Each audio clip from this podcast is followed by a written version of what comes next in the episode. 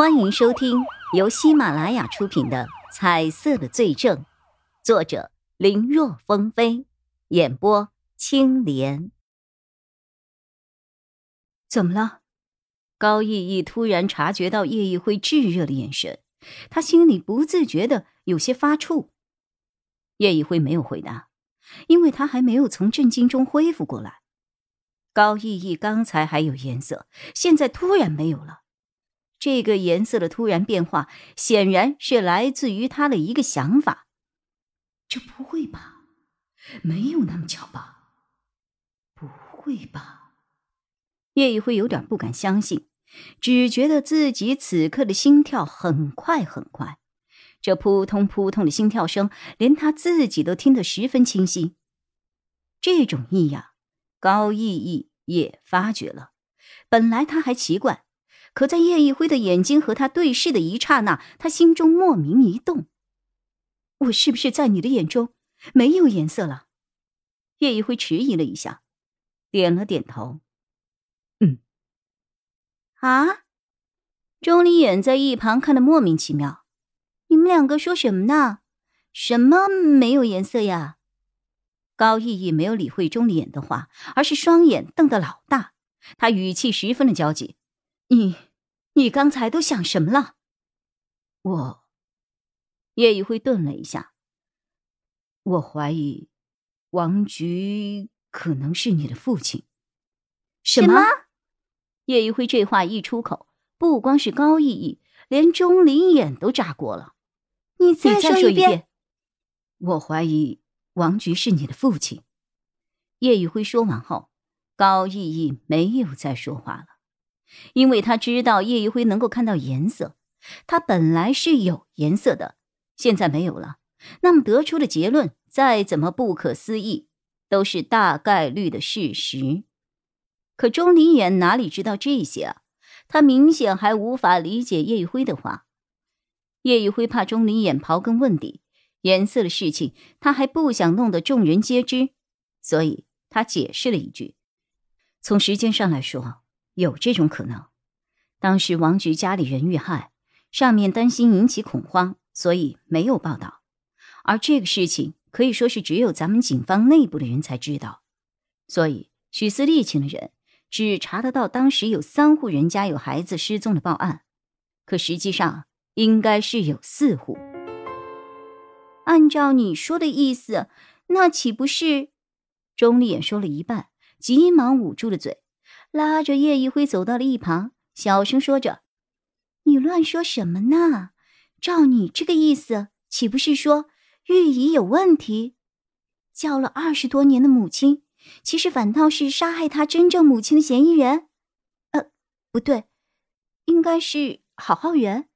哎呀，看我被你气的都忘了，案子的嫌疑人确定是男性，显然不可能是高玉。”两人是夫妻关系，如果郝浩元有问题，那玉姨肯定也有问题啊。的确有这样的可能，的确有这样的可能，可可能性有多少啊？你可别瞎说。意义他，圆圆，别说了。高意义这个时候走过来了，我没有你想的那么脆弱。可是，没什么可是的。我觉得易辉说的挺对。我想试试看。钟离眼还想说什么，但见高逸逸十分坚持，也只好闭嘴。高逸逸和叶一辉都很清楚刚才推断的真实性有多高。看钟离眼还有一些担忧，高逸逸反倒宽慰着：就算是，其实也不能说明什么。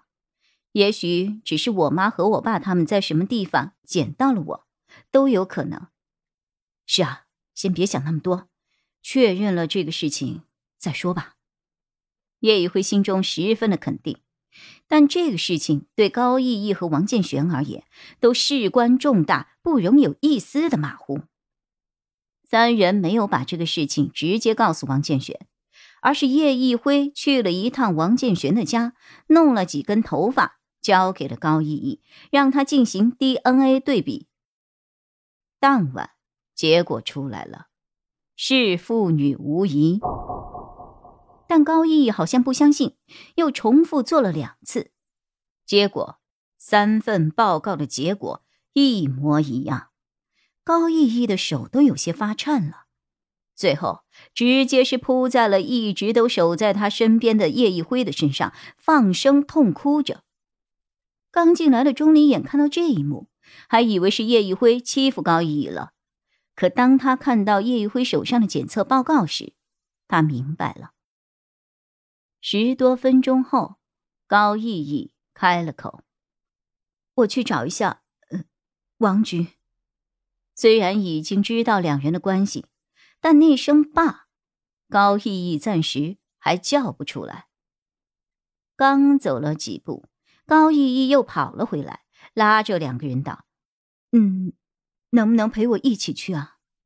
钟离眼和叶一辉本来不想打搅父女团聚的，但看这样的情况，也只能答应。进。王建玄的声音一如既往的浑厚有力。